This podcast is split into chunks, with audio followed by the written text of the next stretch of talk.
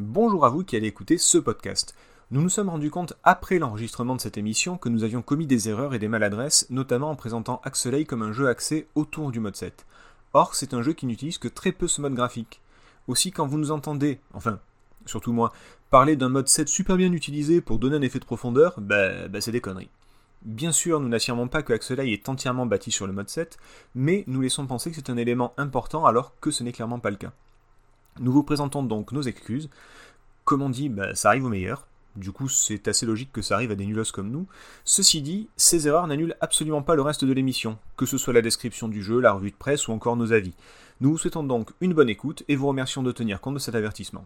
Ciao Salut tout le monde et bienvenue dans ce nouvel épisode de Retro PPG. Aujourd'hui, nous allons nous intéresser à un jeu qui va encore nous faire parler du mode 7, un jeu qui en a fait baver plus d'un dans les magazines, et surtout un jeu qui est un des shoot'em up les plus connus de la Super Nintendo, mais que personne ne connaît. Allez comprendre. Allez, on referme son médaillon et on embarque tout de suite sur le D117B Axelay. Pour une poignée de gamers, le podcast.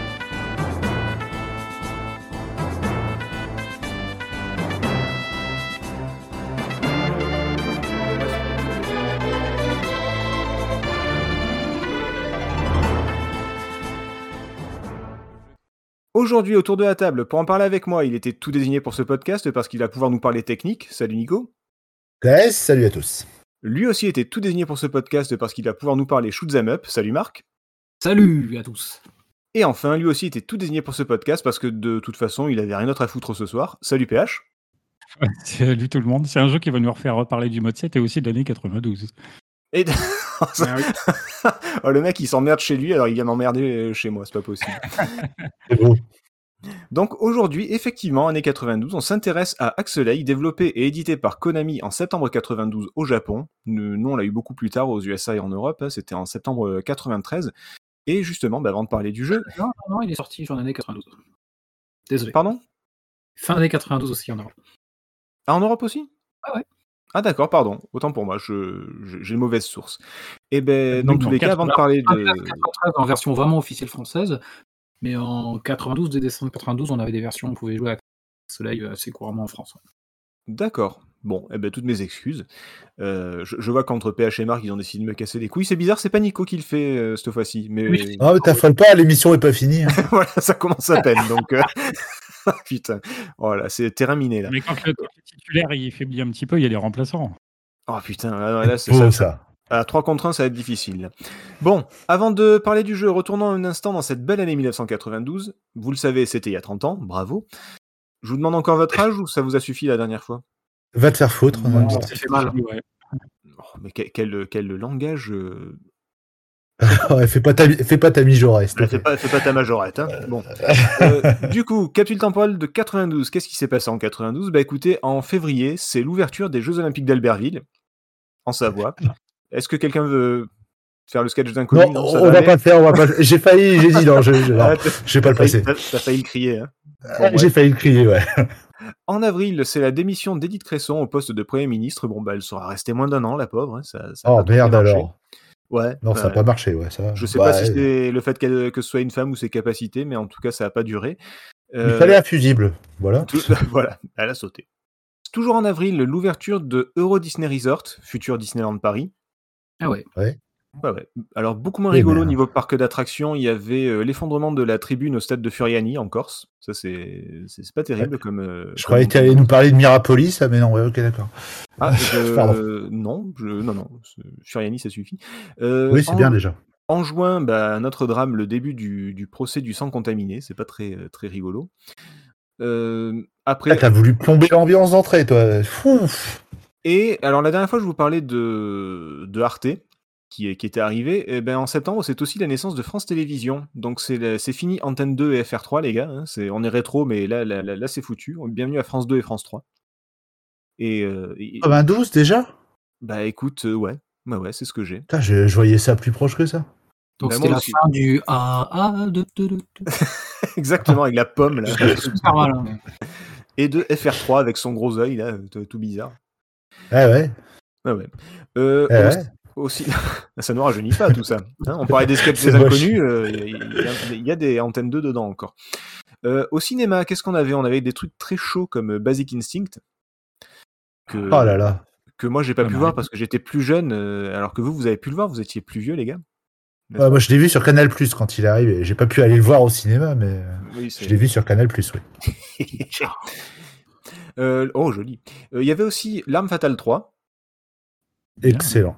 Que moi j'aime beaucoup. Il y avait Batman le défi. C'était euh, Excellent.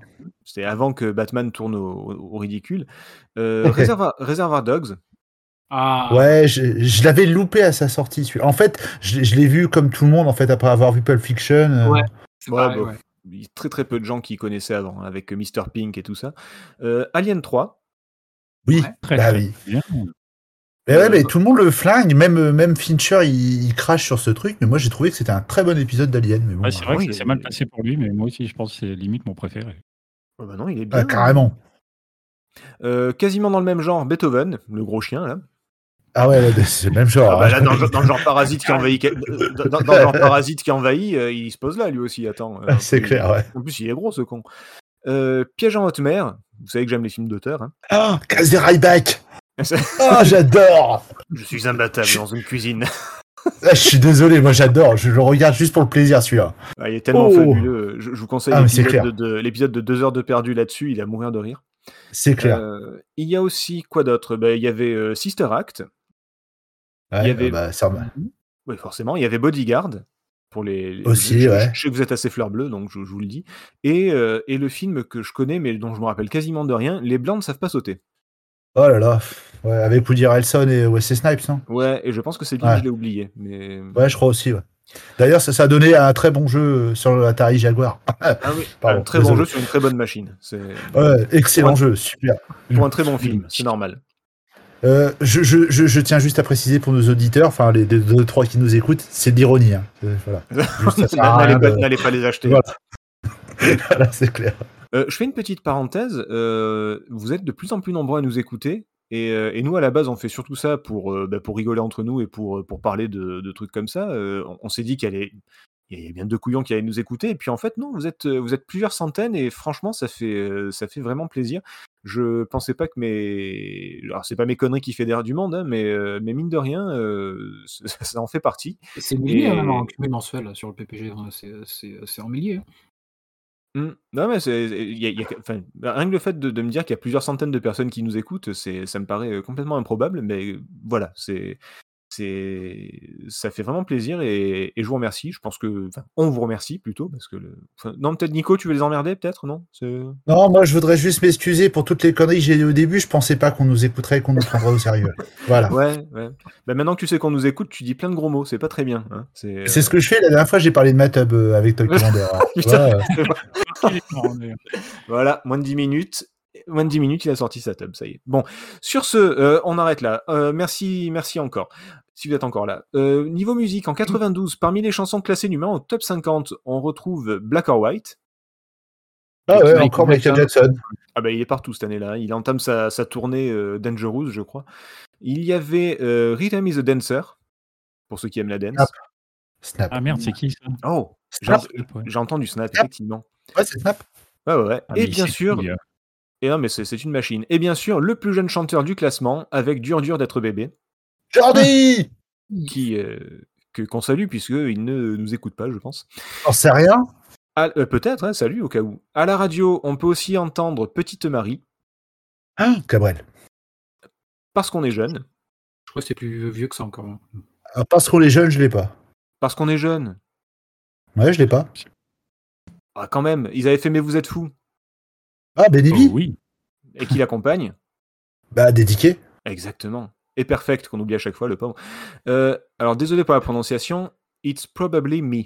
C'est probablement moi. Euh, c'est Sting et Eric Clapton pour euh, L'Arme Fatale 3. Oh là là, mais la machine I love rock and roll. Euh, Joan Jett.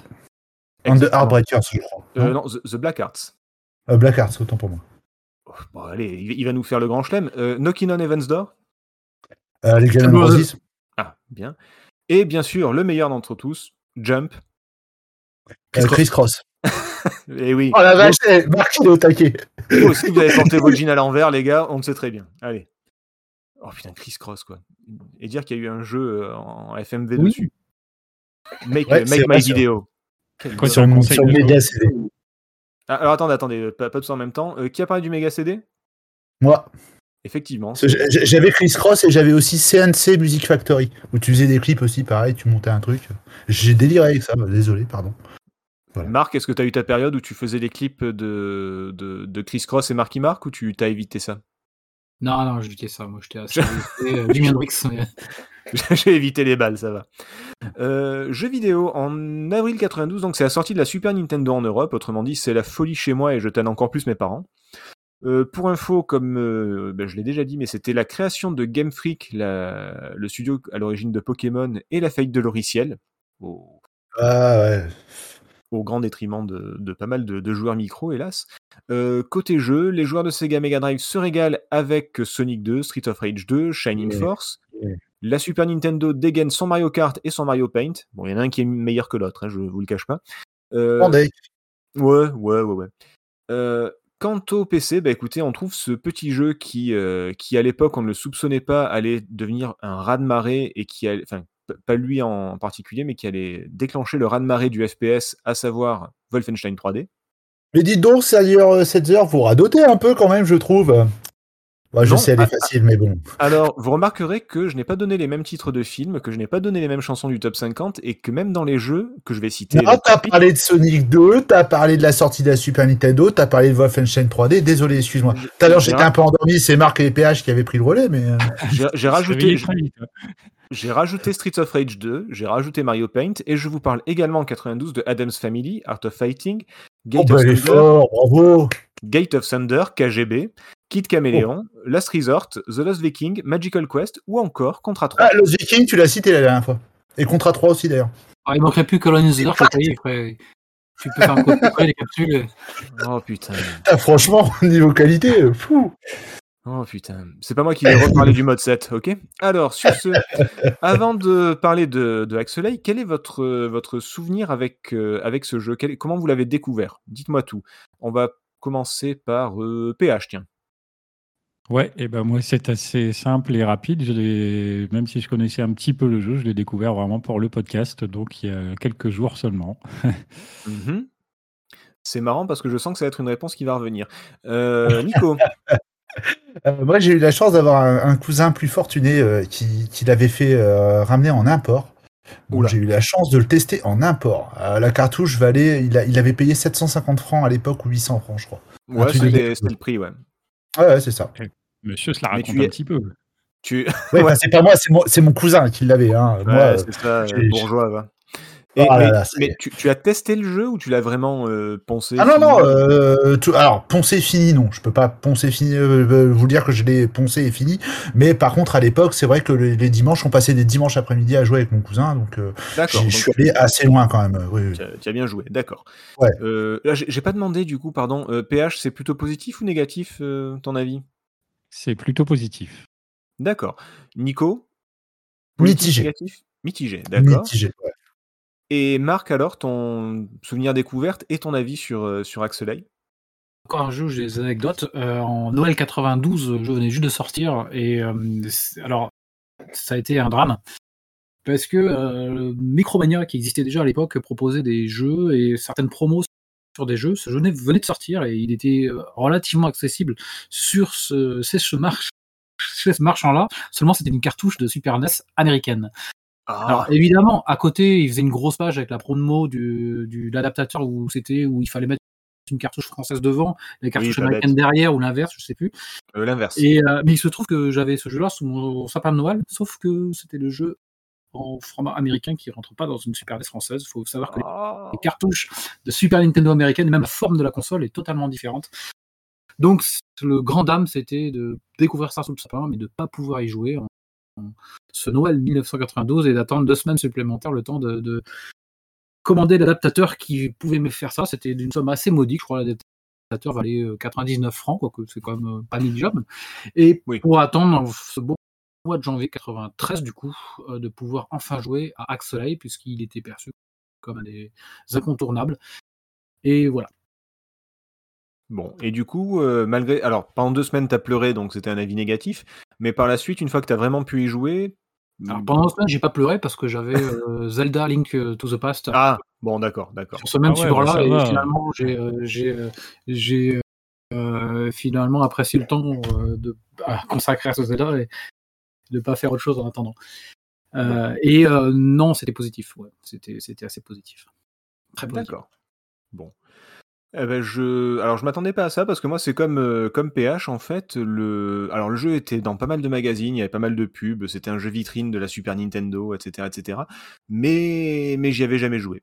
Enfin, je, je pense que comme pour euh, pour Kirby, j'ai dû faire un ou deux niveaux euh, à sa sortie chez un pote ou un truc comme ça. Je me souviens plus très bien parce que je, il me semblait l'avoir déjà eu en main. Euh, ou alors c'est peut-être dans un- une boutique ou je sais pas quoi. Mais je l'ai vraiment découvert en entier pour le bah, pour les besoins du podcast. Et et je dirais que c'est mitigé. C'est euh, c'est plutôt positif, mais il y a quand même des trucs qui me, qui me dérangent. Voilà. Euh, je, vais, je vais reprendre mon avis pour dire, effectivement, c'est comme toi en fait, c'est-à-dire, c'est plutôt positif, mais mitigé parce qu'il y a des trucs qui. Voilà. Ouais, quand même. Voilà. bah- Mais c'est plutôt positif quand même. hein. Bah tiens Nico, tu n'as pas pris la parole pour rien. Tu vas nous présenter le, le studio, la genèse du jeu un petit peu. J'ai qu'est-ce que... envie. non. Non? Ok. On Non. passe à la conclusion du coup. Merci de nous avoir écoutés. Euh, alors Alors, présente-nous un petit peu euh, Axelay, pourquoi on en est arrivé là? Qu'est-ce qui s'est passé? Alors, je, oui, donc d'abord, j'ai présenté juste un petit peu rapidement Konami, mais même si je pense que tout le monde connaît un petit peu. D'ailleurs, eh, petite question, enfin, je le savais, mais vous savez en quelle année a été créé Konami ou pas du tout? Euh, C'est vieux, Euh. c'est années, années 70, non? Alors, ouais, un petit peu avant, 69. Et vous saviez ce qu'il faisait à la base? Euh, si, si, si, euh, c'est comme, euh, c'est Si, c'est si. comme Sega, c'est pas des jukebox ou des trucs comme ça? Alors, ouais, c'est une affaire de location, réparation de jukebox. Ouais, voilà. Je savais qu'il y avait, Voilà. y avait un truc comme ça. ouais. Désolé, mais moi, ça- du coup, ça me faisait un petit peu délirer. Donc après, bon, voilà, on va, on va passer juste un petit peu rapidement, mais bon, voilà, Konami a commencé à faire des, des bandes d'arcade début des années 70. Mhm. Euh, en 78, ils sont vraiment passés dans le, dans le développement de leur jeu, tout ça. Et puis bah après, effectivement, ils ont attaqué les systèmes, euh, les systèmes, les consoles et ordinateurs qui avaient donc euh, bah, qui étaient, qui fonctionnaient bien à l'époque au Japon, que ce soit SG1000 et surtout MSX, puisque Konami a une grosse histoire avec euh, avec le MSX, avec la norme MSX, avant d'arriver sur les consoles plus classiques hein, comme la NES ou la Super Nintendo. Je vais pas trop insister là-dessus parce que on en avait déjà parlé. On va plutôt parler Euh, Vite fait, MSX, euh, norme d'ordinateur euh, purement japonais. Oui. Euh, on en a eu un petit peu, il y, y en a eu un petit peu hein, en Europe, tout ça, mais c'est quand même resté assez euh, minoritaire. Ouais. Alors l'histoire est plus longue que ça, bien Oui, sûr, oui, mais oui. ouais. mais ju- Globalement, juste pour c'est ça dire l'idée. Juste pour dire que Konami a beaucoup beaucoup développé pour ces, ces ordinateurs-là qui en fait étaient un type, une- euh, comment dire, un, Ça, ça devait être une norme en fait. C'est une norme Ouais, voilà. qui a été instaurée par le ministère du Travail en fait au Japon. Euh, ils avaient décidé, ils voulaient une norme pour essayer de contrer un petit peu la norme du compatible PC, avoir une norme standard. Et à la base, le pire c'est que bah, c'est un japonais et des américains. Enfin, c'est tout un truc. C'est un accord avec Bill Gates. Euh, la norme aurait dû faire un tabac. Malheureusement, elle a pas si bien, pas si bien fonctionné que ça. Il y a eu un petit peu de vente. Euh, aux États-Unis et en Europe, mais c'était façon, enfin c'était vraiment très anecdotique. Ça a été beaucoup plus étendu au Japon et forcément Konami a fait partie de ces éditeurs qui étaient vraiment sur la Voilà. ligne de front euh, pour euh, promouvoir cette nouvelle norme. Et qui pour n'a pas donner, un, marché. pour donner un exemple, c'est un petit peu comme la 3DO, c'est-à-dire qu'il y a la norme et chaque euh, fabricant pouvait faire son modèle. Voilà, pour, pour, Voilà, pour exactement. C'est pour ça que vous avez trouvé beaucoup de types de MSX de beaucoup de marques différentes. Voilà, si vous vous intéressez. Voilà. Parenthèse fermée, Sachant- je, je t'en prie. Ju- Juste pour dire quand même qu'on avait un constructeur européen qui était Philips, qui lui Oui. euh, fabriquait des MSX aussi. euh, C'était un des constructeurs non japonais qui faisait partie de tout ça. Sinon, on avait beaucoup de Sony, etc., etc. Voilà. Fin de la parenthèse. Hop là. Euh, donc, excusez-moi. Donc, j'en revenais. Voilà, on expliquait, on parlait un petit peu de Konami. Donc, en 92, euh, excusez-moi, attendez. Je vais couper après. Voilà.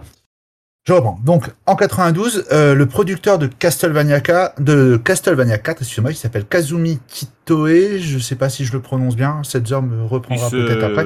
il, se, il se vexera pas, t'inquiète. euh, Il se vexera pas Bon, bah ça, c'est pas mal.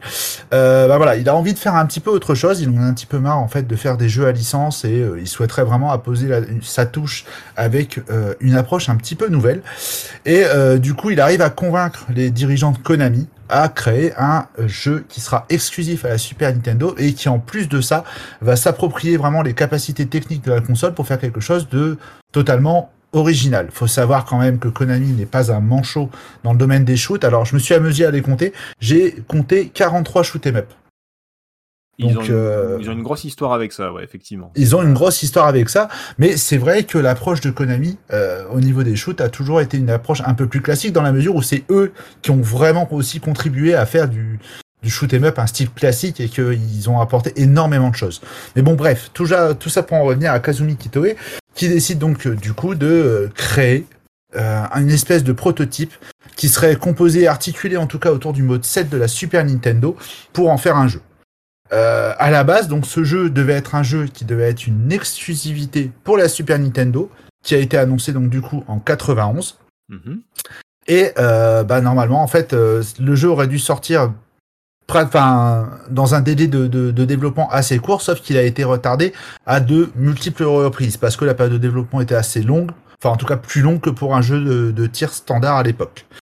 Et euh, du coup, bon, le jeu est sorti au Japon, et devant les différentes critiques et euh, le, le fait que le jeu était, avait été fortement apprécié euh, auprès de comment s'appelle auprès de la population, euh, Mhm. des joueurs, je veux dire.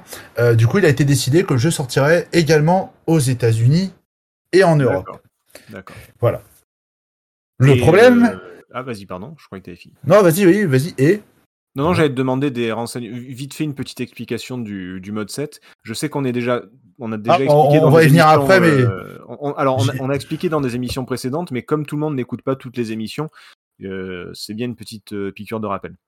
je, je vais en reparler après, vous inquiétez pas. Je finis là-dessus et puis après voilà.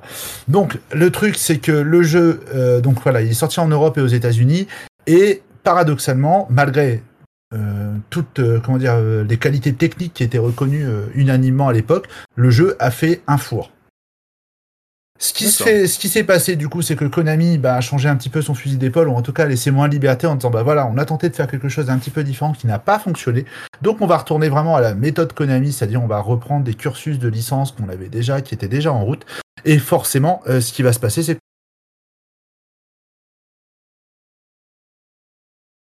Kazumi quitte avec lui et ils vont fonder en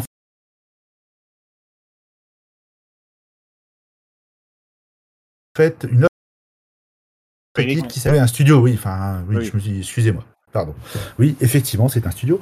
Donc, ils vont créer ce studio et du coup,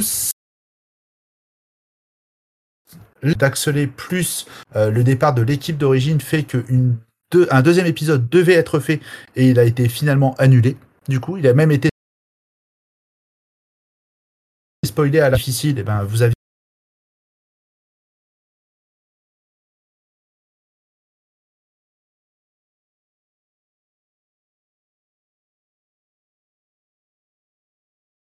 un message fin, et j'attends toujours. Voilà, depuis euh, Voilà. 30 ans. C'est ça, c'est exactement ça. Alors, faut savoir donc, euh, tu vas parler, enfin, je, comme PH va parler de la musique, je ne vais pas en parler. J'avais noté, mais je vais pas en parler parce que sinon, euh, Tu je vais- casser. Vas-y. Oui, non, mais d'accord. Euh, faut juste savoir dans les petites anecdotes. euh, en fait, faut savoir que le dernier, euh, le boss qui apparaît euh, dans les dans, dans les derniers niveaux d'Axelé, en fait, est un boss qui apparaît depuis Life Force Salamander et Flak Attack. Parce qu'en fait, à l'époque, le président de Konami aimait beaucoup l'attaque de l'ennemi, donc du coup, ça revient. euh, c'est un peu un gag récurrent, un peu comme le Konami Code. Chose que je ne savais pas. Ouais, je ne savais pas du tout non plus. Donc voilà. Je sais, mais j'essaie de, de dire des choses intéressantes. Donc Non, voilà pour la, c'est pas mal. Pour la très courte histoire, malheureusement, d'Axelé. C'est vrai que c'est toujours pareil. C'est un peu plus difficile d'avoir le, le- le ressenti. Les informations que j'ai trouvées là, c'est au travers de divers, euh, divers interviews, euh, notamment du producteur. Euh, j'ai eu vraiment des difficultés à réussir à faire co- corréler toutes les informations, mais bon, tout est là. Euh, juste pour revenir, donc comme le disait Setzer, oui, on parlait du mode 7, alors on en avait déjà parlé pour le test de Pilot Wings à l'époque.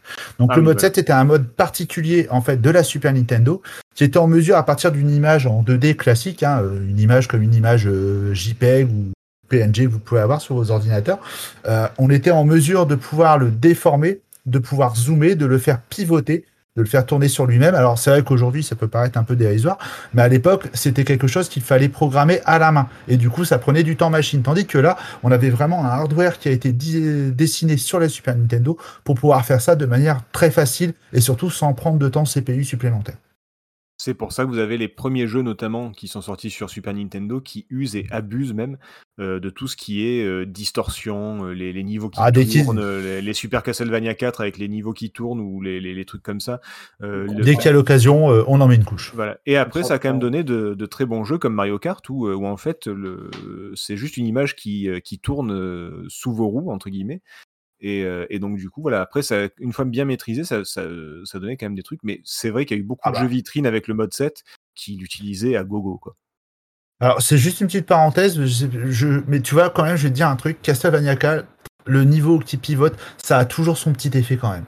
Ah oui oui voilà alors que Ça marche où toujours le- bien, quoi. ah, celui Ouais, où puis il il est dans le tourne, gameplay. Il est associé à un gameplay, il faut s'accrocher Oui, oui. Ça fait partie quand même du niveau, c'est comme pas mal. Ouais, tout à fait. niveau, ouais. Juste niveau, distorsion, il y a celui où il est dans une espèce de, de truc qui tourne sur lui-même, une espèce de tunnel qui tourne sur lui-même et le, le décor défile derrière. C'est oui, c'est tout, ça fait toujours son effet. Il y a Contre pas- A3, on abuse un peu plus là pour faire du déflash de, de shoot à plat, c'est un peu chiant. C'est vrai. c'est Sinon, euh, vous êtes un peu sévère avec le mode 7 parce que F0, euh, le premier ambassadeur du mode, euh, Eh oh, moi j'ai rien dit là, eh, tu nous mets dans le même sac. Je, je- je dis juste qu'il y avait beaucoup, beaucoup de jeux qui, euh, qui en profitaient, voilà, qui voulaient mettre en avant. Et je- on va en parler sur Axelay. Je, je vous donne mon avis un petit peu avant, mais je pense qu'effectivement, le mode 7 est bien utilisé. Maintenant, ça apporte pas grand chose non plus. Voilà, c'est. Mais, mais on- on- voilà, c'est plus un effet waouh qu'un véritable, euh, un véritable plus. Mais on va, on va en reparler. Voilà, c'est tout ce que je voulais dire. Ouais, et Marc, euh, s'il te plaît, quoi. euh, Enfin, tire sur la bonne personne, s'il te plaît. Alors, ça te, fait quoi, collatéral. ça- ça- ça te fait quoi d'être comparé à moi euh, Nico Ah, rien du tout. mais c'est flatteur. Euh, sur ce, ben, alors présentation du jeu. Merci Nico pour le, la présentation de, enfin le- la jeunesse du jeu. Euh, Axelay, qu'est-ce que c'est? Bon bah écoutez, c'est pas très compliqué au final. C'est un shoot 'em up, ça vous l'avez compris. Donc vous avez un petit vaisseau, vous tirez sur tout ce qui bouge ou qui bouge pas d'ailleurs. Euh, vous tirez sur tout. Et sa, particularité, c'est qu'il alterne. Généralement, les, les shoot 'em up sont soit verticaux, soit horizontaux.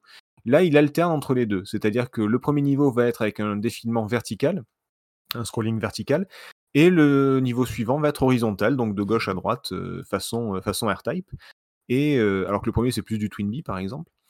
Et, et voilà, donc ça va alterner en permanence. Euh, et l'autre particularité, c'est l'armement qui est, comment on pourrait dire, personnalisable et évolutif? Ça, ça vous va? Euh, ouais, enfin non, enfin non, ça me va pas. Euh, Ah. Parce que si tu veux, euh, au, au niveau de l'évolution de l'armement, t'as as le choix que tu fais au début, mais après, t'es, t'es- enfin, je veux dire, au niveau de l'armement, c'est assez restreint. Alors, euh, ça dépend comment on se comprend, mais enfin, je sais A- pas si tu vois ce que avant, euh, avant chaque niveau, on peut choisir nos, les armes qu'on va utiliser.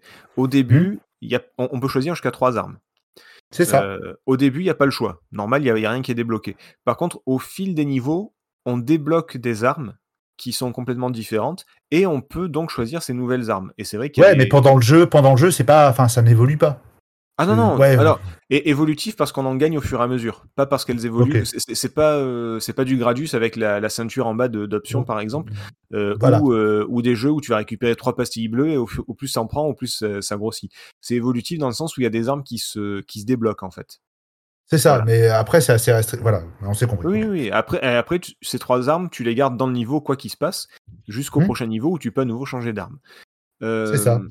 Voilà pour le, pour le gameplay. Je, je pense pas Alors, soit. sauf à se faire toucher, il y a une petite dimension tactique, c'est-à-dire que Oui. si tu te fais toucher alors que tu es en permuté sur une arme, tu perds cette arme-là. Tu ne Voilà. pourras plus en sélectionner que les deux autres, et euh, à la fin, si tu fais une touche une deuxième fois, que tu trouveras. Enfin, Avec à la fin, t'as arme. plus le choix, t'as plus qu'une seule arme, et si tu te fais toucher encore, bah, tu, tu meurs. Ok, voilà, c'est le petit point en plus, effectivement. Euh, après, on viendra un petit peu sur les, les types d'armes, hein, si vous voulez. Euh, L'autre, euh, non, non, c'est bon, c'est voilà, c'est les deux particularités. Donc, c'est l'alternance entre vertical et horizontal et cet armement qui peut être plus ou moins euh, personnalisé, on va dire. Après, pour le reste, c'est quand même très très basique, ne serait-ce que dans le scénario. euh, voilà, on est le dernier pilote du dernier vaisseau et on doit repousser une invasion extraterrestre. Allez, Ah bah, ça, ça change. bonne chance. Ah ouais, non, t'as Voilà. est-ce qu'on a envahi la planète quand même Ah oui, c'est ah oui, pardon, excuse-moi. Oui, Alors, bien sûr, vous en doutez, il y a une psychologie des personnages tout à fait impressionnante. hein. Il, y a, il y a des gars qui ont bossé dessus. Non, non, en fait, a- je ne sais même pas si le héros il a un nom, en fait. Si, Robert Je crois. Voilà. C'est Robert du. euh, Ouais, ouais, si, si.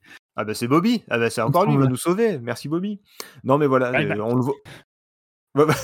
Ça marche bien. Ça. Non, mais on le voit au début, il referme son médaillon où dedans il y a une photo de sa famille. Euh, moi, c'est l'image qui m'avait marqué, je me souviens. Et après, bah, bah, vas-y, hein, roule, hein, roule Bobby, comme on dit. Et puis, euh, et puis bah, va, nous, va nous sauver, quoi, parce qu'il n'y a, y a pas le choix. Donc après, on est quand même assez d'accord pour dire que le reste est très très basique et ça se rapproche de, de ce qu'on connaît comme, euh, comme type de shoot'em up, quoi. Ce- Après, il va y avoir les armes et tout ça, on va en parler. Mais globalement, le principe même, c'est c'est du bon vieux shoot'em up années 90. Voilà. Ouais, on, on va en parler.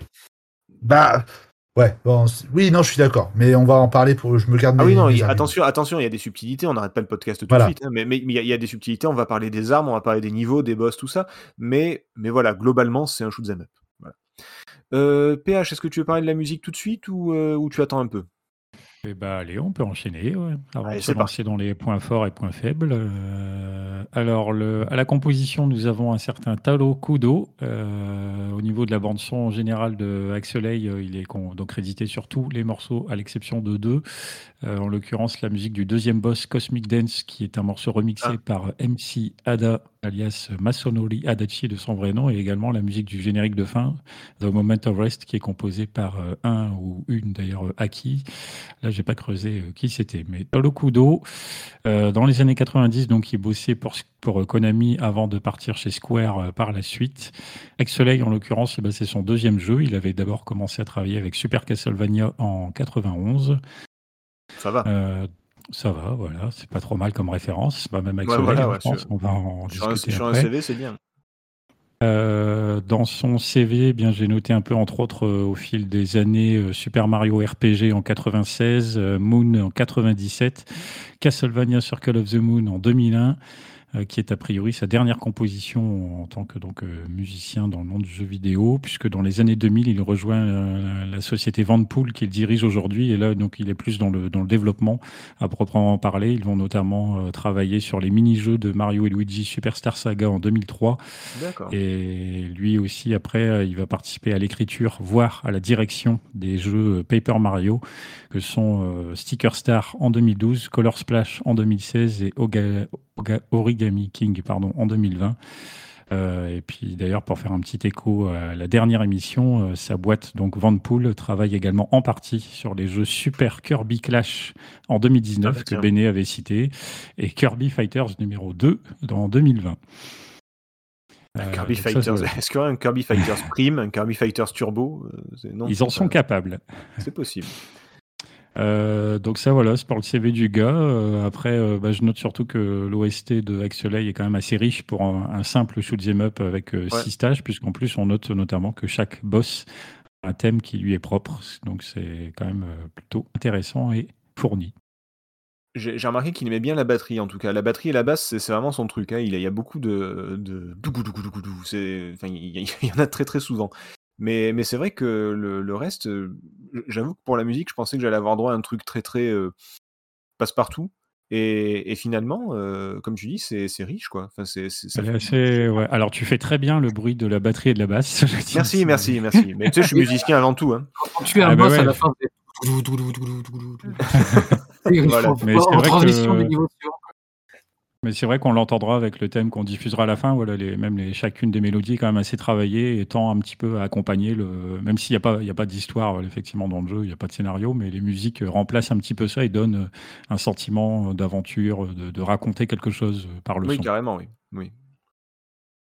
Euh, bah écoute, on va passer au point fort parce que je pense que la, la musique en fait partie, enfin on va voir. Euh, et puis, bah écoute, je, je, t'as la parole, on va continuer. Vas-y PH, les points forts de- du jeu pour toi. Alors euh, en premier lieu, bah, surtout, je voulais moi parler un peu de la mise en scène en général euh, du jeu que j'ai trouvé très agréable, puisque déjà euh, j'ai été, j'ai bien aimé la- toute la séquence d'introduction par ces différentes cases qui essayent Mhm. tant bien que mal de raconter quelque chose, quand bien même ce soit extrêmement basique. J'ai trouvé que c'était assez propre visuellement du coup, et je ne m'attendais pas à cette euh, alternance justement de scrolling, donc j'ai été très agréablement surpris. euh, voilà, encore une fois en termes de mise en scène en général Mhm. euh, du jeu et de ses mécaniques et bien du coup d'alterner comme ça euh, les niveaux donc en scrolling vertical puis en scrolling horizontal avec du coup des identités en plus assez marquées sur la plupart des niveaux donc ça voilà en- je dis voilà je résume un peu ça en mise en scène de manière globale je trouvais ça très très bon pour Axelay qui du coup est au moins des euh, je pense, agréable à jouer, mais agréable à, à regarder aussi déjà. D'accord. Ouais, et puis euh, graphiquement, c'est pas dégueulasse non plus, quoi. C'est euh, c'est quand même euh, c'est quand même pas mal. Tout à fait. Euh, ok. D'aut- D'autres points d'autres points forts ou ou t'en laisses Bah un peu après, pour les bon, autres tu... Ouais, ouais, bah on fait le tour, on fait le tour. Ok, comme tu veux. Nico. Bah, je, je suis un peu dégoûté parce que j'étais assez content moi en me disant tiens l'intro je voulais en parler mais bon du coup euh, PH, Et bah, bim bah, ah, et bim dans ma face. Ouais, Donc ouais non euh, euh, j'ai- j'aime bien l'intro elle est sobre efficace mais je trouve qu'elle met elle met bien en valeur enfin elle met bien en scène le truc euh, alors que comme tu l'as dit tout à l'heure c'est juste un shoot de scénario enfin un scénario de shoot donc euh, il y avait rien de particulier donc voilà ok Euh, après je, je peux pas m'empêcher techniquement euh, d'avoir euh, d'avoir l'œil sur deux trois trucs que je trouve absolument cool et je comprends pas pourquoi il y avait pas plus d'éditeurs qui, qui, qui exploitaient ce, ce truc là avec le mode 7 parce qu'en fait euh, bon on va rentrer un petit peu le détail tout à l'heure mais je- j'en reparle quand Non, même maintenant Vas-y, vas-y, au contraire. Là, on, va, Comme- on, on parle des points forts, vas-y. l'utilisation du mode 7 est vachement malin parce que là pour le coup vraiment on a un effet j'ai envie de dire de, de, de 3D de pseudo 3D donc euh, le zoom qui est effectué sur les images est fait de façon différente pour vraiment donner cet effet de profondeur et ça déjà je trouvais que c'était plutôt cool après on en parlera si c'est une bonne chose ou pas ça c'est autre chose mais il y a aussi des séquences par exemple je sais qu'il y a un robot qui ressemble un peu à E ED209 une espèce de boss qu'on a à un moment donné euh, qui est un bipède et Ah en oui, fait oui. euh, le- Ah la tête la tête du robot la tête du robot est pivote en mode 7. Ouais, Donc je veux ouais. dire, c'est pas des sprites qui a dessiné, du coup ça donne un effet vachement fluide, vachement cool. Et il y a plusieurs comme ça sprites qui sont utilisés avec le mode 7. Et euh, il y a des trucs, enfin j'aurais bien aimé savoir comment il il y a des trucs, je me dis, euh, techniquement j'aimerais bien savoir comment ils ont fait. Parce que même- discret. C'est plutôt discret en fait ce côté. C'est pas du mode 7 euh, du, du gros qui du gros gras qui tâche là. C'est juste l'articulation de la tête du robot qui vraiment tourne et, et- et- et la tête du coup qui tourne en mode 7 et t'as l'impression que c'est euh, que c'est naturel alors qu'en fait c'est vraiment une, super une- fluide quoi. Voilà, c'est c'est Ça rend les- super cool. colonnes ou quoi. C'est vraiment euh, c'est c'est pas un effet visuel waouh, mais c'est un petit truc discret. Tu te dis c'est c'est super. quoi. Et, en tant que, enfin, et là purement sur la technique, euh, le truc sur lequel franchement moi je dis chapeau, euh, c'est vraiment en fait sur la gestion des sprites. Alors je, m'explique un petit peu les sprites, euh, c'est les dessins par exemple le vaisseau qui s'affiche sur l'écran et les, les ennemis ce sont des sprites. Et comme on a vraiment cet effet de 3D, on a un effet de profondeur à gérer en plus au niveau des tirs. Alors ils utilisent deux trois trucs, mais il y a carrément des ennemis qui apparaissent en mode 7, c'est-à-dire vraiment déformés avec Mm. un effet, euh, un effet de 3D. C'est assez spectaculaire, même si des fois je trouve que le rendu est un peu malheureux, mais techniquement, waouh, quand même. Voilà. Alors, Et la musique que j'adore. À noter que le fameux mode 7, a- le, le- ce dont on se souvient pour le jeu, c'est principalement dans les niveaux verticaux, euh, où ça donne une impression euh, de où, où l'horizon en fait est arrondi en fait. Le, alors oui, je sais les platistes, euh, ça, ça vous parle pas, mais le- la Terre est ronde apparemment. Enfin, en tout cas, cette planète-là est ronde, c'est c'est un truc extraterrestre. Et, euh, et, et du coup, il y a cette impression justement de d'aller vers vers quelque chose qui où on ne voit pas l'horizon puisque c'est arrondi et les ennemis apparaissent de là en fait. Et il y a des ennemis qui sortent carrément effectivement de, de, de derrière l'écran entre guillemets et t'as as, l'impression d'évoluer sur une sphère. C'est Ouais, c'est exactement, et c'est super bien. Enfin, c'est techniquement c'est super bien fait. Après le rendu est plus discutable, mais on en parlera tout à l'heure. c'est bon bah, tu- comme je te dis après ah oui dans, dans les points faibles plutôt. OK. Ouais, voilà. Euh, OK, euh, Marc. Ben, alors, on, on- je vais pas m'attarder dessus, mais on l'a déjà dit, c'est l'environnement sonore qui est pour moi fabuleux. On prenait une petite claque à l'époque et euh, vraiment en 92, quand on mettait cette cartouche-là, c'était vraiment. Euh, on était quand même transportés, euh, bien que l'intro, euh, dès l'intro, hein, donnait ce qui nous semblerait être maintenant un gros cliché, quoi. C'est-à-dire le, vaisseau, l'ombre du gros vaisseau qui vient survoler la ville du gros vaisseau alien. Encore que le- les films qui mettaient ça en scène, ils sont bien antérieurs à, ça. Mais bon, voilà, les quelques images d'intro, déjà, le- l'environnement sonore est posé et il est, il est vraiment fabuleux tout au long du, tout au long du jeu. Mhm. Euh, voilà pour l'aspect, pour, un- pour moi, un des principaux euh, aspects positifs du jeu.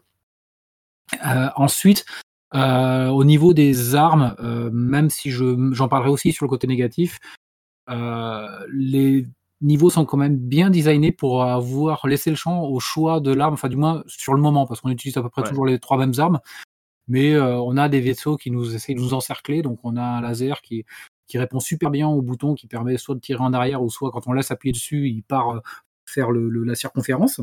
Et euh, c'est assez bien foutu et, c'est bien exploité dans le jeu, donc on, y est vraiment dedans, quoi, d'arroser les cloisons en haut et en bas avec tel type d'arme. Et c'est un plaisir, c'est un petit peu immersif par rapport à ça.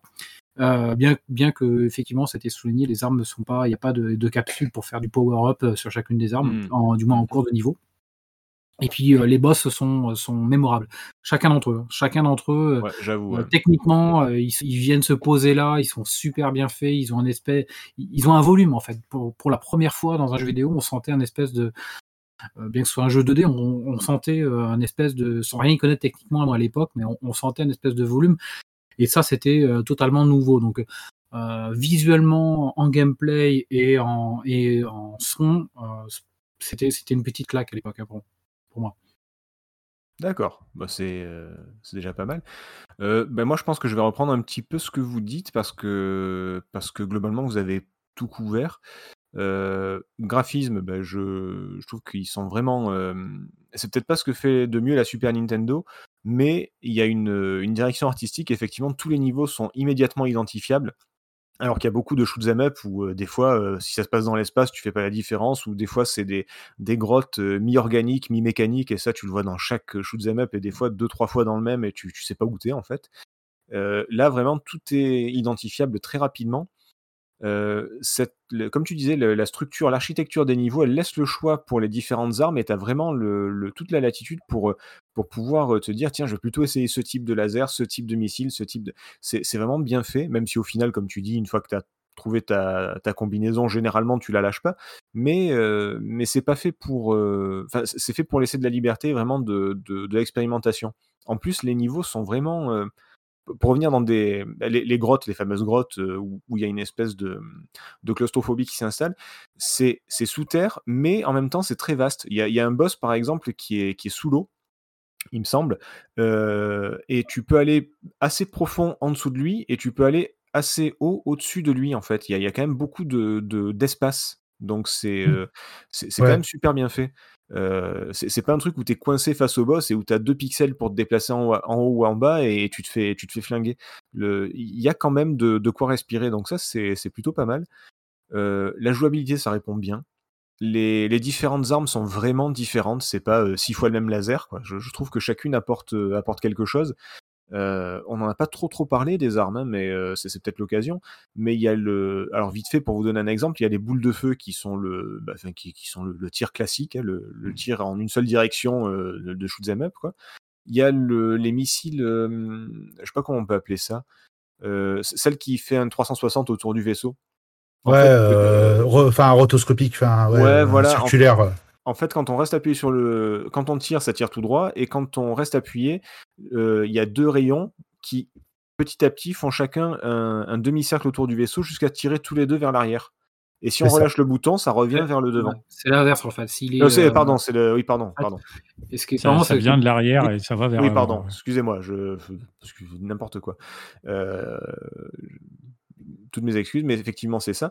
Euh, pareil, vous avez différents types de, missiles et, vous avez euh, de bombes qui tombent euh, tout droit ou des choses comme ça. et vous avez par exemple le, je crois que c'est le dernier qui est débloqué, c'est le tir laser avec les quatre grands rayons laser qui sortent de l'arrière du vaisseau et qui couvrent quasiment tout l'écran. Il y, a vraiment plusieurs, plusieurs types d'armes qui sont. je sais pas si vous en avez des préférés entre guillemets?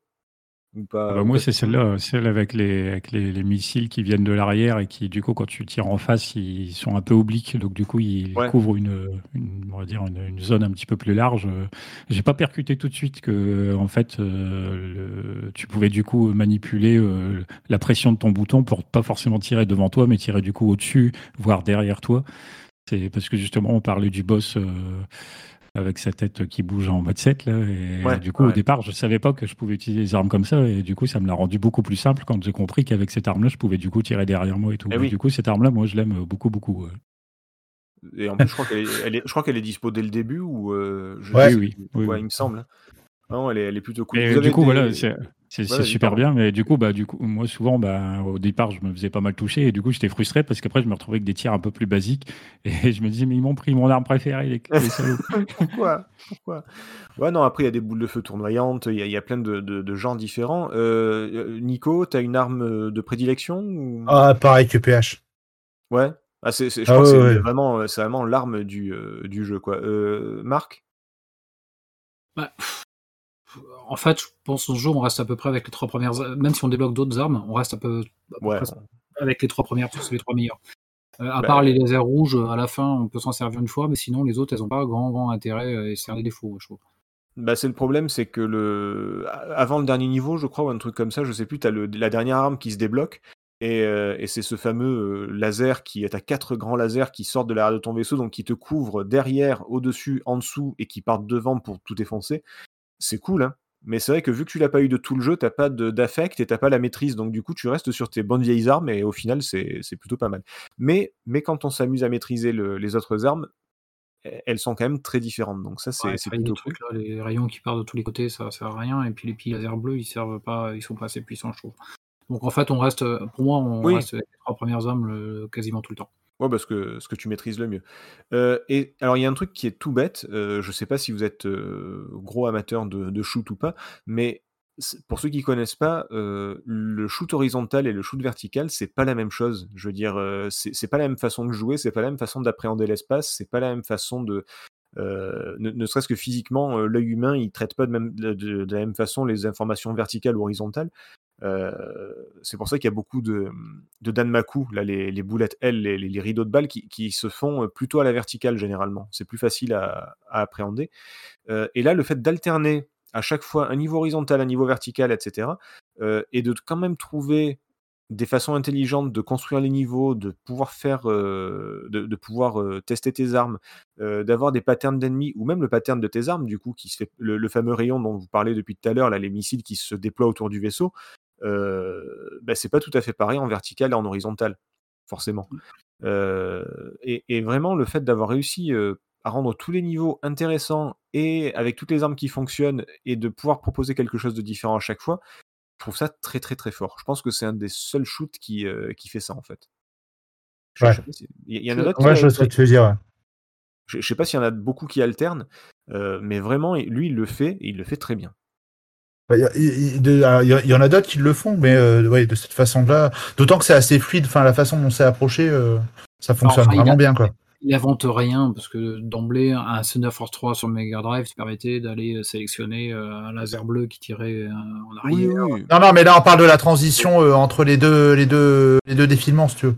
Oui, oui, non, non, mais ap- après, il a raison, Marc. hein, C'est vrai que le jeu, après, si tu regardes bien, le- genre, quand, quand le un jeu choix horizontal. armes en cours de niveau euh, pour permuter d'une arme à l'autre, Oui. euh, et c'est vraiment vraiment pas nouveau. tu avais Gradius, c'est quasiment aux origines Alors- du, du, du Ah. shot des maps, du moins horizontal. Ah, Alors attendez, parce que du coup là on, dérive lentement vers les, points faibles, on va y revenir. Euh, mais, euh, mais voilà, moi je voulais vraiment souligner ce- cette alternance entre l'horizontal et le vertical. C'est vrai qu'on va y revenir dans les points faibles. Le jeu est pas particulièrement inspiré. Euh, Quand c'est horizontal, c'est du R-Type, point. Mais globalement, quand même, le, fait de proposer ça et de, surtout bien le faire, de réussir à jongler entre les deux, c'est vraiment très très cool. Et, dernier point positif, bah, comme on l'a dit sur les graphismes et notamment l'ADA, tu, tu parlais des boss. euh, moi, je trouve qu'ils sont pas juste euh, bien faits. Je trouve que ou, ou pas- ou- ou qu'ils n'ont pas de, de volume. C'est surtout qu'ils montent en puissance. Au début, c'est c'est juste un robot araignée à six pattes. Après, euh, vers la fin, tu as quand même une espèce de, de monstre géant de, qui, qui sort de la lave. Et pour arriver jusqu'au boss final qui est, qui, est, qui est vraiment impressionnant. Et je trouve qu'il y y a vraiment une. Ça va crescendo, vraiment. C'est, t'es impressionné par le premier boss et t'es complètement soufflé par les derniers. C'est c'est vraiment très bien fait. Ouais, puis la plupart, ils sont, en plus d'être euh, pas mal visuellement et tout, ils sont assez intéressants, même ludiquement parlant. Ils, sont, Oui, ils, oui. Se, ils, se, ils se répètent pas, c'est assez bien fait aussi. Ça. Ouais, au niveau de leur pattern et tout ça, c'est intéressant.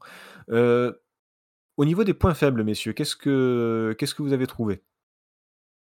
Euh, je commence? Allez, allez, je te sens chaud. Bon, ouais, bah, parce que en fait, euh, dans, dans mes souvenirs, je m'étais dit ouais, ça bougeait bien et tout, c'était assez rapide. Et en fait, en y rejouant, euh, ça clignote de partout. Ça, il y a des fois, il y a des gros ralentis. Alors, euh, ceci étant dit, euh, parce qu'on en a discuté tout à l'heure avec cette heure, c'est vrai qu'il y a quelqu'un euh, qui s'appelle Victor Villela, euh, qui a fait des patchs pour euh, certains jeux comme Contra ou Super R-Type, qui a fait aussi un patch justement euh, pour accélérer, pour euh, corriger tout ça, pour que ça aille un petit peu mieux et un petit peu plus vite.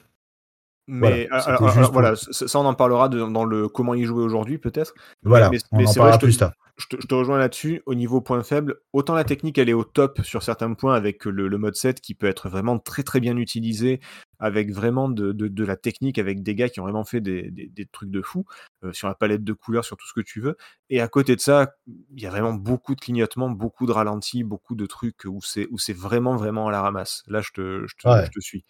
Euh, Est-ce que tu avais d'autres points faibles en tête euh, Ouais, j'en ai un. Alors, moi, j'avoue que, encore une fois, je le redis, euh, c'est vrai que ce côté un petit peu pseudo 3D, euh, quand on est sur le shoot vu sur l'arrière, techniquement, c'est assez bluffant.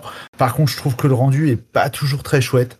Parce que du coup, on a vraiment cette forme écrasée. Alors, certes, t'as des ennemis qui apparaissent avec des effets de transparence et tout, mais je trouve que ça déforme. Et du coup, c'est vrai qu'au niveau de la hitbox, on a quelques petits soucis parce que bah, on a ces ennemis euh, qu'on a du mal à jauger parce que ils apparaissent d'un coup sur ton champ de vision et surtout sur ton champ d'action, sur ton périmètre où tu peux les toucher. Mhm. Alors qu'avant, euh, ils apparaissent, c'est un petit peu, c'est pas toujours très clair.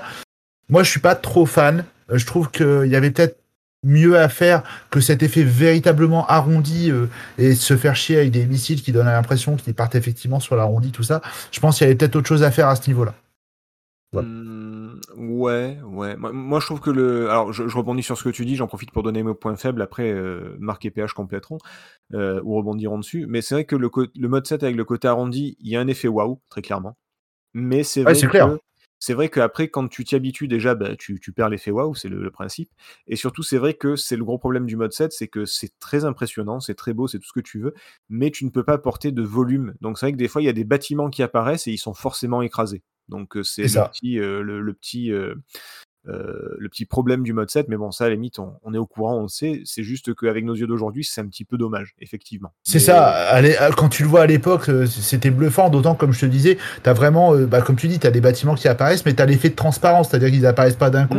Tu les vois apparaître un petit peu, sortir des nuages. Ça rend super chouette. Maintenant, c'est vrai que, bah, avec nos yeux d'aujourd'hui, ouais, bon, et ça, ça Voilà. fait un peu écraser. C'est- C'est pour ça. Euh, du coup, euh, Marc PH, est-ce que vous voulez euh, rebondir? Est-ce que vous voulez rajouter des trucs? Bah moi, ça m'a pas gêné, euh, cet aspect euh, mode 7. euh, effectivement, il y a eu l'effet waouh escompté sur moi, même là en 2022, du coup.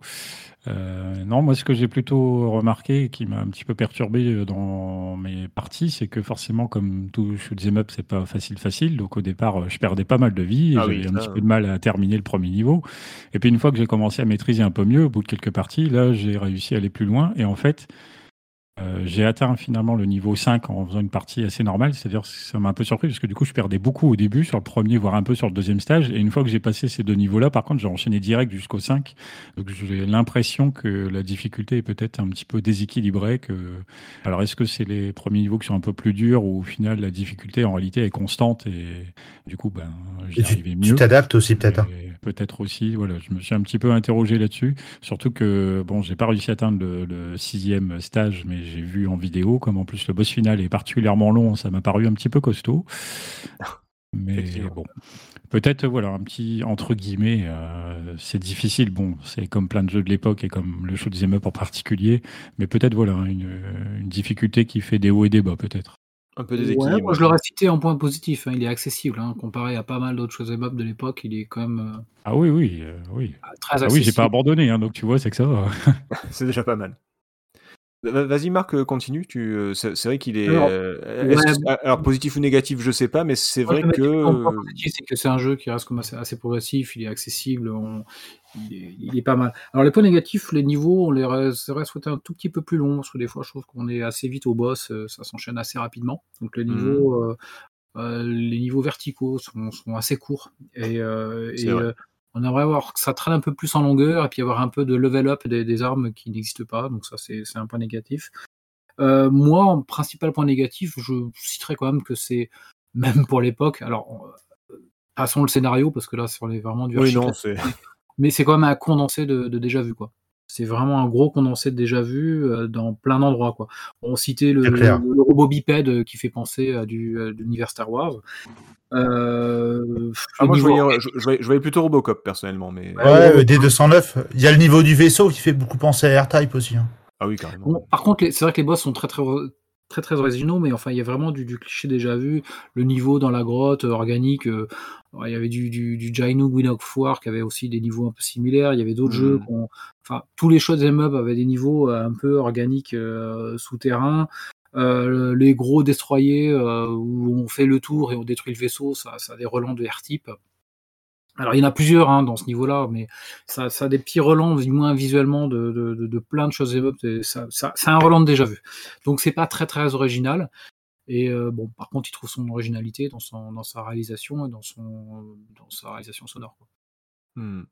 Je, je suis d'accord avec toi. Alors oui, oui, tout est du. Euh, euh, j'ai pas, pas du sous R-Type non plus parce que c'est pas mauvais, tu vois. C'est pas, c'est pas juste une copie bidon. C'est, ça reste quand même agréable à jouer. Maintenant, c'est vrai qu'il est pas inspiré. Voilà. Euh, il Non, réussit quelques, il Ah, réussit quelques noter. petits. Bah, vas-y, pardon. Je vais noter un petit truc. Euh, les méduses là qui se collent au vaisseau là, qui elles Ah oui. elles Ah, sont c'est carrément du, c'est, du Metroid ça. Ah oui, j'a- j'avoue. ouais. Ouais, je préfère d'autres Euh, genres de difficultés dans un jeu que de venir me foirer ma, ma jouabilité du vaisseau avec des trucs qui se Je- collent.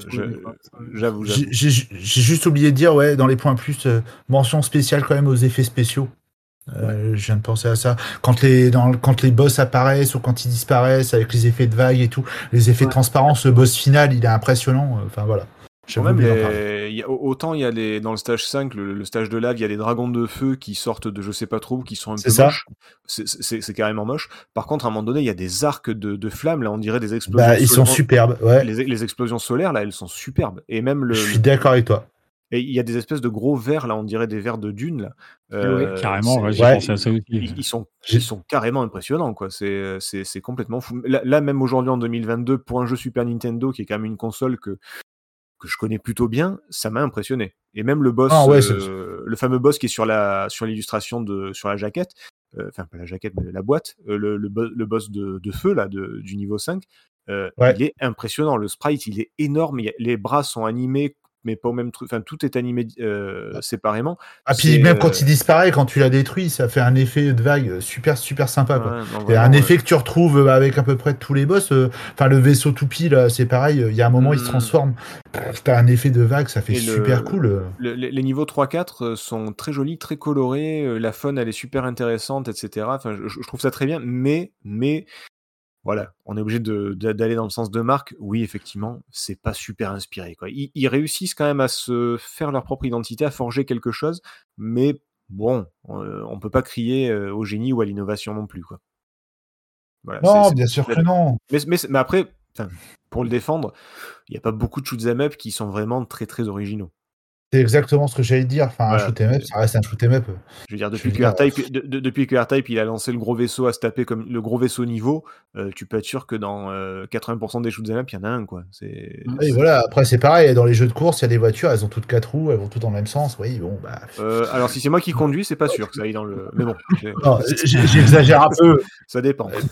Bien sûr, j'exagère un peu et je suis tout à fait d'accord avec Marc. euh, Il y a, tu vois, le, le- je te l'ai dit tout à l'heure, le vaisseau, ouais, ça, ça faisait vraiment clairement R-Type. Il il y a plein de trucs que tu as déjà vu. Les niveaux biomécaniques, c'est des niveaux qu'on voit dans tous les jeux shoot Oui, up. voilà, mais tu vois, le niveau 3, c'est un niveau vertical qui est au-dessus d'une ville qui est très éclairée. Euh, je trouvais ça plutôt sympa, tu vois. C'est, c'est, c'est, c'est pas un truc qu'on voit trop partout. Il y en a, mais c'est, on le voit pas partout. Alors, c'est vrai que t'enchaînes, ou tu, je sais plus, tu, non, euh, t'enchaînes avec le, la caverne, et là, tu dis, ouais, bon, d'accord, une caverne organique avec des robots et de l'eau en dessous, et de- ouais, d'accord, je suis dans Airtime, quoi. C'est ça. C'est, c'est quand même un peu dommage. Oui, bien sûr. Mais euh, je- en- encore une fois, ça, ça, ça n'enlève rien. euh, je pense à cette envie quand même de renouveler un petit peu le genre en Ah oui, proposant euh, peut-être une vue un peu différente. Quoi. Et, et- et même à la qualité, je veux dire, moi, moi j'ai des plats Ouais, préférés, j'ai j'ai des plats préférés, je peux les manger tous les jours, je suis quand même content, tu vois. Donc tu, tu me Oui, sers un, sûr. tu me sers un R-Type, euh, je suis content, tu vois. C'est, Ouais. Euh, sur ce, euh, est-ce que vous avez Après, fait le tour euh, des, des- des ouais, points non. négatifs? Euh, Enfin, c'est ni un point négatif ni positif, mais je note un petit truc euh, par rapport au jeu, c'est qu'il dispose des cheat codes les plus faciles du monde, puisque sur l'écran titre, il suffit d'appuyer sur gauche ou droite pour choisir le niveau où on démarre. Non. Et quand... ah, si, si, je te jure. et quand tu fais, et dans le jeu, il suffit de faire pause en appuyant sur Start. Je le dis pour euh, Jericho, et d'appuyer sur X. et d'appuyer juste X pour passer en mode invincible. Donc c'est hyper fastoche à faire du coup. Mais non. Mais c'est le, c'est- c'est le, c'est- c'est le Kirby du shoot'em up en fait. euh. À une fois que ça, ouais. Ah, il y a même pas le haut, baba, euh, gauche, droite, gauche. Non, même pas? Bah non, apparemment. Non, je crois pas. Non, non, je crois pas celui-là. Si, si, il y a à droite, c'est tout. tu t'appuies à droite et Ouais. c'est c'est tout. Ah ouais. Ah bah merde. Ah, Oui, il il- est sur le cul, là. on l'a perdu. Ah ouais, bah il doit pas être si compliqué que ça finalement. Non mais ouais, non, je comprends. ouais, c'est. Ah ouais.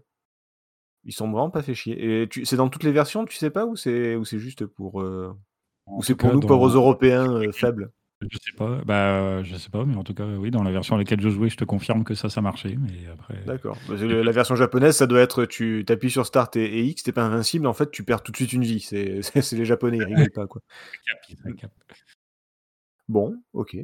C'est c'est marrant. Euh, Est-ce que vous avez d'autres euh, points forts qu'on a oubliés ou des points faibles à rajouter? Non, non, non, Pas de mon côté, en tout cas. on, on a Non. fait le tour. Euh, bah maintenant, la question se pose, comme d'habitude. Qu'en pensaient les, professionnels de l'époque? Marc, une petite euh, revue de presse. C'est unanime, hein, c'est euh, c'est unanimement euh, excellemment noté. Première question auquel je réponds souvent sur revue de presse, est-ce qu'on a vu venir le jeu de loin? La réponse est oui, parce que dès la fin 91, on retrouve dans les magazines des, des previews et des encarts sur ce jeu. Et Mhm. ensuite, ça se répète au courant de l'année 92. euh, euh, dans les previews, il apparaît régulièrement et il s'annonce comme un assez grand shoot'em up euh, régulièrement avec des photos qui sont bien prises. Et donc le jeu fait envie, on le voit venir de loin. Euh, donc ensuite, c'est des jeux qui sont testés euh, dans quasiment tous les magazines en octobre 92 ou novembre 92, décembre 92 pour Player One. Euh, Joystick lui met 97%, Olivier euh, Ah est oui. absolument euh, le testeur est absolument dithyrambique. En fait, quand on fait cette revue de presse, c'est comme il y a énormément de shoot'em up à l'époque et surtout en même temps, il y a aussi euh, euh, il y a ce 9 Force 4 qui sort, il y a, il y a vraiment les pages sont pleines de, de très bons shoot'em up qui sont vraiment à maturité en 92. Là, là où ils sont pas tous d'accord, c'est de les comparer en fait ces, ces shoot'em up, euh, notamment avec Super à l'Est qui sortait euh, en version française au même moment sur Super Nintendo. Donc c'est de situer, euh, et c'est là où tout le monde n'est pas d'accord. Mais sinon, il est unanimement bien noté. Donc je cite le joystick. euh, alors il met la note de 97%. Ah, je croyais pourtant que l'on tenait le shoot'em up de l'année sur Super Famicom avec le récent Super à l'Est. Quelle erreur, c'était sans compter sur Axelay. Le shoot'em up du siècle. Kona- Konami nous a Oula, contacté oula. concocté la merveille des merveilles. Vous prenez ce qui s'est fait de plus beau et coloré sur Super Famicom, le shoot'em up le plus maniable, les techniques de programmation les plus avancées, et vous obtenez Axelay, le jeu de mes rêves. Et je ne parle pas de la bande sonore. Donc il est absolument, bon voilà, en gros, euh, shoot'em up du siècle. Il est, il est un peu dans, un peu dans l'exagération. Il faut aller sur euh, Joypad euh, en octobre 92, qui lui met quand même la note de 96% en disant Ah oui. Bon, alors, euh, le shoot'em up dans toute sa splendeur, mais genre un peu blasé, quoi, vient de nous lancer un nouveau jeté. Jetez un petit coup d'œil aux images de la démo que j'ai sélectionnées pour vous, vénard lecteur, et vous aurez une idée de ce qui vous attend dans le jeu. De plus, vous ferez connaissance avec le scénario complètement débile, coutumier de ce genre de jeu.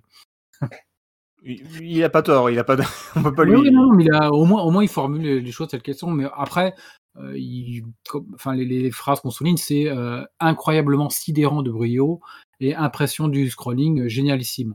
Euh, avec un petit jeu de mots euh, sur les ralentissements, euh, je vous l'ai toujours dit, il faut toujours Axelay et euh, Ré. Ok, super. Oh là là. Oh là là. Oh là là, le jeu de mots du siècle. Je, je savais pas que je savais pas que Béné écrivait déjà à cette époque-là, mais euh, Donc, euh, ce joypad lui met un note de 96% quand même, malgré ses formulations Ah oui. euh, un petit peu plus critiques. Euh, Console Plus lui met 96%, c'est les premiers à le tester en septembre 92. Euh, cependant, par contre, là, il tape aussi, euh, moi aussi, dans ce que j'ai formulé comme défaut, c'est je regrette cette sensation de déjà vu que l'on éprouve au bout de quelques niveaux, dans le style se dont le style se répète tous les, tous les deux niveaux. Euh, autre petit reproche, on ne peut jouer qu'à un joueur et les sprites, à part ceux des boss, sont un peu petits. Malgré cela, Hmm. Axelay, sans contexte, c'est l'un des meilleurs jeux de sa catégorie sur Super Famicom. Donc tout en lui mettant 96%, euh, console plus euh, formule des défauts dessus. Euh, alors là, c'est un clin d'œil pour moi, c'est marrant parce que c'est vraiment ce qui m'est arrivé. Mais pour les possesseurs de Super Nintendo, un conseil courez acheter un adaptateur pour pouvoir y jouer nécessairement. Euh, ouais. C'est un gars qui te connaissait, ça, non? Je sais pas. Euh, bon, je vais finir par euh, Player One qui lui met la note de 93%. Euh, dans ce même numéro de décembre 92, c'est celui qui le, je le disais déjà, le teste le plus tard. Euh, il teste euh, Zelda Link to the Past en le mettant 99%, il teste Sonic 2, donc euh, des numéros qui sont euh, bourrés de très gros jeux avec des très bonnes notes. Donc 93%, il faut le mettre en relation avec le fait que ce magazine sort noté un petit peu plus sévèrement, puis ça tombait dans le mois où il y avait des jeux absolument mythiques. Le test, je vais peut-être prendre une minute quand même ou, pour le lire intégralement parce qu'il est vraiment bizarrement tourné et je trouve qu'il est sur le ton narratif euh, comme les testeurs de PlayerUnknown pouvaient le faire à l'époque, euh, une partie de Axelay commence de manière presque banale. On prend la cartouche, on la sert dans la console, puis commence l'expérience. Musique d'enfer, genre fin du monde, beaux écrans de présentation, le joueur est déjà collé à son siège. Haletant, il appuie sur le bouton start et entend une voix digitalisée parfaitement restituée. Déjà, son état se rapproche de la syncope. Ils sont dans l'exagération. Un petit Son peu, ouais. se crispe sur les paddles alors que se dessine sous ses yeux toute la détermination du combat temps d'exception. Soudain, le premier, c'est le premier niveau. Là, trois réactions possibles. Il tombe de son fauteuil dans un hurlement guttural, ou bien met le genou à terre et commence à prier la, longue, la Sainte Vierge, ou encore se frappe sauvagement la tête contre les murs en criant Dieu que c'est bon. bon. Fallait que je le cite quand même parce que il... C'est beau, c'est beau. Ouais. Le cri guttural, j'aime beaucoup. Ouais, ouais, ouais c'est pas employé souvent. Hein. Alors, je vais directement à la fin de ce test-là parce qu'il est tout, sur le même temps, mais il est quand même pas mal. Euh, bon, je me calme deux minutes, je prends mes esprits, je me force à retrouver toute mon objectivité, cette impartialité légendaire qui pousse régulièrement le chef d'État à me constater, à me contacter pour siéger à la Cour des comptes. Ok. Je reviens pour deux minutes un juge, je redeviens pour deux minutes un juge inflexible. L'objectivité, donc, me force à reconnaître que Axolay ne plaît pas à tout le monde. Ce jeu a réussi à diviser la rédac en deux blocs de taille égale. Crevette ou Chris sont restés, par exemple, relativement imperméables au charme de ce nouveau-né. Peut-être après-il possède trop de personnalité pour plaire à tout le monde, mais pour ceux qui aiment le plaisir, et pour ceux qui aiment, le plaisir est total. Donc, il reconnaît que voilà, le, le, jeu ne fait pas l'unanimité en rédaction, mais en tout cas, c'est pas ce que reflètent les notes euh, qui sont. Euh, ouais, la, la, plus basse c'est 93 quand même, ouais. quoi. Donc. Euh... Ouais. Un tout petit tour du côté d'un site que j'adore, que j'ai fréquenté régulièrement, c'est le site Shmup. Ouais. qui dormait un net de 8 sur 10. Alors quand on connaît bien le site Shmup, tous les grands shoot'em up mythiques et incontournables obtiennent quand même la note de 10 sur 10 sur ce site-là. Ouais. Euh, 9 sur 10 ou 10 sur 10. Mais par contre, sur, sur Axelay, ils lui mettent 10 sur 10 et il y a quelque chose, donc c'est le testeur Carte Moda. Ah, combien pour euh, Axelay 8 sur 10. Ah oui, compris, euh, c'est une bonne note, mais euh, les, les, grands jeux mythiques, les grands jeux up mythiques, et ouais, c'est 9 pas mal, euh, c'est 9 ou 10. Hein. Il, il, il, formule quelque chose d'assez intéressant, c'est c'est le fait, enfin pour le résumer, c'est que le fait, ça aussi, ça peut être un jeu un petit peu un jeu vitrine. En ah gros, oui, ouais. en gros, voilà, c'est un jeu vitrine, mais euh, ça n'est pas un jeu incontournable, n'est pas le jeu mythique du genre. D'accord. Bah, c'est pas faux non plus. Hein. Enfin, on, on, va donner euh, nos avis plus, plus généralement après, mais c'est tout ce qu'il dit sur le, le, côté vitrine. Un peu, trop, ouais, un peu trop frime et peu précise. Les phases verticales sont à mon sens moins intéressantes en termes de jeu que les horizontales, mieux maîtrisées, mieux scénarisées. Ouais, ah bah, c'est un peu ouais. ça. Voilà non, pour cette revue, de, cette revue de presse. D'accord. Euh, alors c'est marrant, avant de faire les différentes versions, tout ça, tout ça, je voudrais faire une petite parenthèse. J'ai fait mon intro euh, là-dessus. J'ai dit que c'était le, c'était un des jeux, un des shoot'em up les plus connus de la Super Nintendo, mais que personne ne connaît. Ouais, et, je suis d'accord avec toi. Et, et c'est vrai. Oula, heureusement que ça enregistré. Et, et du coup, euh, c'est bizarre parce que tout le monde connaît ce jeu, tout le monde parle de Axelay, tout le monde, il y, a des notes pas possibles, tout le monde en a entendu parler, tout le monde a vu la, tout le monde peut reconnaître l'illustration, la jaquette, tout ce que tu veux. Tout le monde a dû faire le premier niveau, mais je connais très très peu de gens qui euh, ont vraiment joué déjà. Euh, et je connais encore moins de gens qui, euh, qui l'ont fini ou qui en tout cas le citent régulièrement, alors que c'est, enfin, on va revenir sur nos avis après. Je pense que ça reste quand même un bon jeu, avec tous les défauts qu'il peut avoir, ça reste quand même un jeu intéressant, mais mais franchement, il y en a plein qui connaissent Super R-Type ou, euh, ou Super Alès, tout ce que tu veux, mais Axelay, je trouve qu'il est, il est à la fois connu et pas connu du tout. C'est assez bizarre. Ouais, je suis assez d'accord avec toi. Moi, je, je rencontre plein de monde. Tout le monde me le cite. Tu as déjà joué? Non. Ah. Mais euh, oui, enfin, quoi qu'avec la Super NES Mini, euh, Il faisait partie du. Ouais, il faisait partie du line-up, il me semble. Attends. Mais voilà, enfin, il y avait un petit peu plus de monde, mais c'est vrai, ça fait partie de ces jeux. Euh, Personne, bah, tu me diras, Super à l'Est, c'est un peu pareil. hein. Euh, Ouais, tout le monde le connaît, mais il n'y a pas grand monde qui a joué. Hein.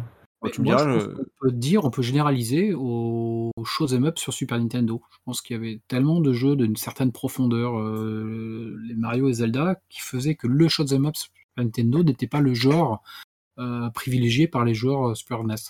euh, Sur Non, et est- si- s'il devait euh, se tourner vers un jeu, il part vers une valeur sûre de type un Super R-Type, enfin une valeur sûre.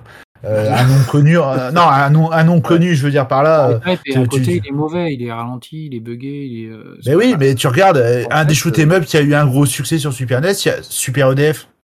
Ouais, Pourtant, c'est pas le meilleur des shoot 'em up, hein, mais euh, des cartouches EDF, t'en vois partout, quoi. Les, les, gars, en fait, ça y est, j'ai trouvé. Non, non, en fait, c'est un, un problème de noob, en fait, parce que même moi, je- j'en suis frappé. C'est-à-dire que tout le monde connaît les, les shoot'em up, mais personne n'y joue, en fait. C'est-à-dire que tout le monde connaît Ikaruga, tout le monde connaît euh, Radiant Silvergun, tout le monde connaît euh, euh, les, les gros gros shoots, même les... alors peut-être pas les Speluga, tout ça, mais, mais les... euh, oh putain, je- tu vois, je, comprends ce que tu veux dire. je- C'est juste quand je vais en citer que j'en ai plus en tête. Radiant Silvergun. Euh, Ouais, ouais, voilà, mais tout Ouais, les les monde les connaît. Gradius, les Salamander, ce que tu veux. Voilà, mais tout le monde les connaît, tout le monde va te dire, ouais, mais tu, peux- tu sais que tu peux faire le Konami Code au début, mais, mais en fait, au final, personne n'y a joué. Personne ne, ne- ne- ne va vraiment faire du shoot up, à part les acharnés de, de shoot up, comme sur le site euh, dont, euh, dont tu parlais. Euh, et c'est vrai qu'à part ça, les shoot up, c'est un genre qui est à la fois euh, euh, connu, presque, presque, presque adulé, mais, euh, mais on a- j'ai l'impression que personne n'y joue. Tout le monde va dire Ah ouais, Ah. Ikaruga, il est super, ouais, j'ai- c'est génial. J'ai pas fait la moitié du premier niveau, mais il est tellement bien. Euh, Je suis pas complètement d'accord avec toi. C'est des jeux pour le que- public, mais, mais pour le grand public, je pense que t'as eu- on- a levé un point. C'est vrai que euh, voilà. 92-93 à la Super Nintendo, l'ère du shoot'em up était déjà un petit peu passée. Je pense, hein, les gens préféraient faire, et même moi le premier, hein, je préférais faire Vraiment, un euh, Zelda Link to the Past, Link to the Past que que- qu'un Axelay. Et pourtant, euh, C'est vraiment un genre de super player, j'ai l'impression en fait. non, parce que si tu te projettes en 88, 89, 90, euh, euh, avec la, euh, et en 90 en particulier avec la NEC PC Engine en, en France, euh, c'est vraiment un genre de prédilection. Et puis, et puis dans les Ouais, années, années même. 80, le shoot'em up, et c'est les débuts du jeu vidéo. Euh, un Galaga, enfin, le, de- l'histoire du jeu vidéo dans ses débuts est, est, est- est empreinte, Ouais, mais est totalement empreinte Je- du je peux- shoot'em up. Mais en je peux me 93, permettre. euh, bah, c'est c'est intéressant ce que tu dis, Marc, mais euh, peut-être que justement, euh, tu sais, peut-être que notre génération, la tienne comme la mienne, ou ceux qui sont nés avant, euh, effectivement, on, on a ce respect et ce truc vis-à-vis des shoot 'em up que les générations d'après qui ont découvert le, le, le, le jeu avec d'autres autre chose que du shoot, ben ils ont peut-être pas forcément cette espèce de Ouais, mais- fascination. ou- Parce que c'est des jeux qui n'ont pas une grande profondeur. On est quand même aux origines du jeu vidéo, mais c'est vrai que c'est des jeux qui manquent Et puis, euh, une mais certaine profondeur. c'est quand même des jeux durs. Enfin, je veux dire, tu prends les shoot'em up de l'époque qui sont faits pour. euh, tout était fait pour dépenser des pièces de 10 francs. Euh, Je suis complètement d'accord. c'est- quand même des jeux. les- Enfin, les shoot'em up de base, il y a une espèce d'aura autour qui fait que c'est hardcore. Mais on en a déjà parlé dans cette émission. On a, Mais- on a déjà dit un- ça, mais Même un Parodius, même un Parodius ou un Twinbee, euh, tu le finis pas comme ça. hein. non, je suis d'accord. Ouais, Donc, euh, donc effectivement, peut-être que c'est pour ça. Tout le monde connaît Axelay, mais personne euh, n'a vu euh, le, le boss du niveau 6, par exemple. Enfin bon, voilà, c'était une petite parenthèse, une question que je me posais. Je, je pense qu'on a. Alors, on n'a pas parlé de. PH n'a pas parlé, donc peut-être qu'il n'avait pas d'avis, je sais pas. Ou il s'est endormi? Non, non, euh, je me retrouve dans ce que vous dites parce qu'effectivement, moi, je pense que j'ai pas grandi avec le shoot 'em up comme genre de référence dans le jeu vidéo. Et du coup, oui, ça me, ça me frappe un petit peu puisque je me rejoins, ouais, je rejoins euh, vos propos à ce niveau-là. Voilà, que c'est peut-être un genre qui a plus marqué une certaine génération de joueurs, peut-être plus euh, que, que d'autres. Et paradoxalement, bien que ce soit un genre très populaire, euh, ça semble en même temps être un genre de jeu de niche finalement. Donc, euh, Ah, aujourd'hui, oui, que- clairement, oui. aujourd'hui, paradoxe. Bon, sur ce, euh, comment, euh, comment est-ce qu'on y joue aujourd'hui? Est-ce qu'il y a eu différentes versions? Eh ben, eh ben non. Enfin, je crois pas. Eh ben oui. Ah. Eh ben oui. Parce ah non, différentes versions. dispo Sur Super Nintendo. Ouais. Voilà, Et- il y a la version et la version que je te disais tout à l'heure avec un patch. euh, Ah oui, qui a oui, été ah, voilà. corrigé. Voilà, non mais je- ce que je veux dire, c'est que de base, si vous voulez y jouer, il n'y a pas de compile, il n'y a pas de boutique virtuelle, il n'y a, a rien. Il y a une cartouche Super Nintendo, point. Après, effectivement, vous avez les émulateurs, bien sûr. Et, Et la euh, SNES dans- Mini. et la SNES Mini, pardon. Et, euh, ah oui, c'est vrai, pardon. Il y est alors dessus? Euh, bah, attends, bouge pas, je vérifie tout de suite. Vas-y, continue. euh. Un petit coup de clavier, je- histoire de, de vérifier, s'il te plaît. Voilà, je vais vérifier. Et, et du coup, je sais plus ce que je disais. Oui, donc du coup, euh, si vous y jouez sur, euh, sur émulateur et que vous avez la possibilité de patcher le jeu, euh, il y a un truc qui est très très cool, effectivement. c'est, je sais plus comment s'appelle ce gars, tu l'as cité, qui a fait des patchs pour, les jeux et du coup, il n'y a plus de ralenti, il n'y a plus de clignotement et niveau technique, c'est, c'est un autre level, quoi. Donc du coup, ça devient très très intéressant à, à ce niveau-là. Sinon, une Du bonne coup, euh, sans... ouais, parce que sans le savoir, donc à mon avis, j'ai joué à cette version-là de la ROM, puisque moi, je n'ai pas du tout constaté de problème technique. euh, Donc, euh, justement, d'accord. j'étais assez bluffé. Et quand vous avez parlé de ralentissement, je me suis demandé si on avait joué au même jeu. D'accord, ah bah t'as dû jouer à la version patchée, effectivement. ouais.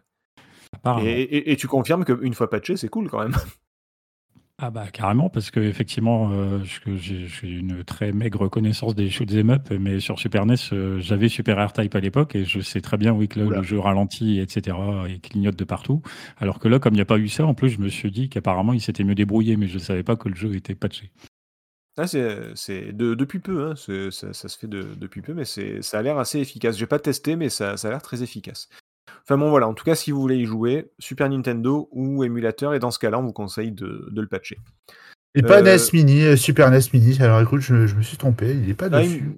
J'en étais sûr et certain. Mais ça me paraissait bizarre aussi. Euh, du coup, est-ce que est-ce qu'on conseille d'y jouer aujourd'hui à Axelay euh, PH Bah, comme je viens de dire, voilà, moi je suis assez peu euh, balèze en shoot 'em up, donc au final, euh, je connais, j'en connais pas énormément, mais du coup j'ai eu plutôt une bonne expérience, vraiment. Euh, passer le, la découverte qui était un petit peu délicate, forcément, très côté un peu die and retry au départ. Au final, j'ai vraiment eu une bonne expérience et j'aurais donc du coup plutôt tendance à le conseiller, qu'on soit aficionados ou pas, je pense, du genre. Bonne expérience pour ma part, donc je me dis que ça peut en être une bonne pour les autres personnes qui désiraient découvrir ce jeu. D'accord, donc plutôt euh, à conseiller. Euh, Nico Alors, pour une fois, je vais me faire plaisir. Euh, pas forcément pour la découverte du jeu, parce que depuis le temps, on a eu d'autres choses qui sont apparues. Et tu vois, tu parlais d'Ikaruga, par exemple, qui sont des expériences où tu as des changements de direction qui sont plutôt assez sympas, ou des R-Type Delta, où j'en passe, c'est des meilleurs. Oui, oui. Donc, pas forcément sur l'expérience de jeu. Par contre, quand même, techniquement, et vraiment purement techniquement, si vous voulez voir un truc quand même qui poutre sur une console 16 bits, ouais, allez-y. Enfin, honnêtement, pour ceux qui sont un peu amateurs de la technique, je conseille quand même d'aller le faire. D'accord. Euh, Marc? Ouais, je le conseille. ouais. Ouais, parce que euh, il est accessible. Il est accessible, c'est pas un Sans déconner, il a flingué le jeu pendant tout le podcast et là il le conseille. Sans déconner, Marc. Non, non, non, non, non, non, j'ai pas flingué. Je, je, c'est un jeu que j'ai adoré. Non, Et- je sais. Mais euh, non, je le conseille. Je le conseille quand tu vois. euh, c'est- marrant parce que là, pour le, dans le même numéro, il était testé Rex Amber 3. Donc je me suis empressé, je l'avais pas fait. Je me suis empressé de, mettre Rex Amber 3 sur un cathodique et euh, franchement à côté, ah, c'est- pénible. Hein. Pourtant c'est pas le plus dur des Rex Amber, mais euh, à côté, Axelay, c'était une promenade. Il était il, reste super sympa, super accessible.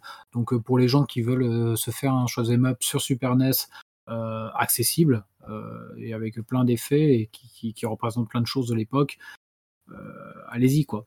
Ouais, non, allez-y, moi je le conseille. Ok. Euh, bah écoutez, moi je le conseille aussi.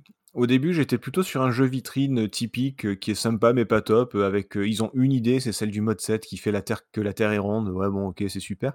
On bâtit pas un jeu sur une idée, tu vois. Il faut, faut, faut d'autres trucs. Et finalement, finalement, euh, euh, je, je trouve qu'il est bien. Comme tu dis, Marc, il est accessible. Comme on l'a tous dit, il, est, il est vraiment plutôt cool. Certes, c'est pas le meilleur shoot 'em up, c'est pas pour les super players. Quoique le mode euh, difficile, là, le mode hard, il est, il est quand même costaud. Euh, mais c'est sûr que c'est clairement pas un, jeu de super player. Mais ça reste un shoot 'em up qui est beau, qui est accessible, qui est capable de pas mal de, de performances techniques. Et surtout, bah, ça beau être un, Il a beau copier-coller plein de plein d'idées à droite à gauche, euh, bah, il reste très agréable à jouer et c'est vraiment un bon moment. tout simplement. Et, euh, puis je suis désolé, il y a des licences qui, se sont bâties sur du copier-coller, donc euh, il y a salut Nintendo. Mais, du coup, il n'y a pas de raison que, que Axelay en pâtisse alors que, alors que Zelda a fait une légende dessus. Enfin voilà quoi, c'est un bon moment, c'est un bon jeu sur une bonne console, donc allez-y. Voilà. Je, je pourrais pas dire mieux. Très Bien bien. résumé. Ah, eh, je suis pas le chef pour rien. hein. Non, je, je suis même pas sûr que je sois le chef. Je suis le chef? Vous me considérez comme le chef? Non. C'est bien ce qui me semblait. ouais, si j'avais un doute avec Marc et PH, avec toi, j'en ai pas, ça qui est cool. Non, c'est ça qui est bien. Moi, je. Voilà, tu vois. Oui, oui, oui, tu tranches, quoi, c'est c'est bien, c'est bien. Mais les, oui. autres, les autres répondaient pas, ça va me vexer, je sens. Sur ce, euh, messieurs, est-ce que vous voulez rajouter quelque chose ou est-ce qu'on a terminé? Non, t'es pas le chef. C'était le seul truc à rajouter. Euh, Voilà. PH, quelque chose à dire? Bah non, tu dis juste que donc apparemment Konami a commencé dans autre chose que le jeu vidéo et comme aujourd'hui il commence à être autre chose, dans autre chose que dans le jeu vidéo, on est en train de boucler une boucle. Ah, pourquoi Qu'est-ce que qu'est-ce qu'ils Qu'est-ce font? qu'ils font? Ah bah, Ils refont des Konami, Jackbox ils font- ils- Bah, non, mais en tout cas, ils diversifient beaucoup leurs euh, actions et le jeu vidéo, ça devient un peu euh, Ah moins important. Ah ouais. Ils font du Metal Gear Solid, quoi. c'est pas du jeu. Oh Oh Alors là, c'était. Ah, transition pour le prochain en rétro PPG qu'on fera. Non, pas le prochain, mais un, un des Alors, prochains euh, sur Metal Gear. alors, excusez-moi. Marc qui mais- désigne tout le monde ce soir. Alors là, on était jusqu'à maintenant, on était plutôt un gentleman. Je, je veux dire, vous m'avez un peu charrié au début, bon d'accord, mais ça passait, c'était bon enfant. Euh, là, comme ça, à deux minutes de la fin, envoyer un crochet comme ça, même pas, c'est un direct là. Tu l'as mis à, tu... à PH Non, qui, plus, Oh, dis donc, sur PS1, il est génial ce jeu. Mais, euh, ton jeu phare, c'est un peu de la merde. Et bim Ouais, mais c'est pas te rattraper, Marc, c'est parce trop tard. Le mal est C'est un fait. peu à côté, puisqu'en réalité, des Metal Gear, ils en font plus non plus. Donc, Oui, c'est vrai, c'est vrai, oui, on peut pas leur reprocher, ouais, effectivement. des Euh, Silent non c'est vrai que Konami fait plus grand chose. Enfin bref. Euh, oui, il y aura un, un rétro PPG consacré à Metal Gear, je ne sais pas encore quand. Euh, ce que je peux vous dire, c'est que la prochaine fois qu'on se retrouve, c'est pour parler de Soleil sur Mega Drive.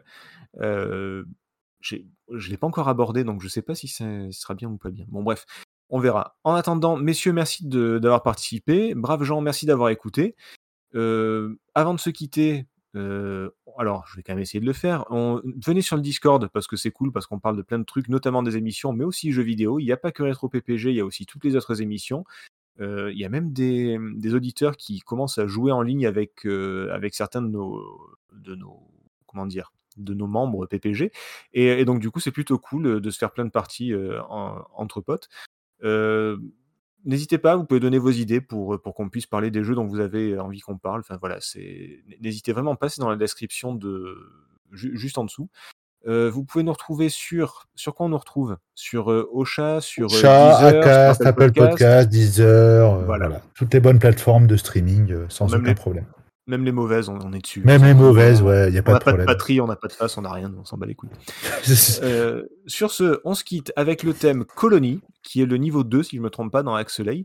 Et puis, encore merci, et à bientôt. à bientôt. salut tout le monde. Salut Ciao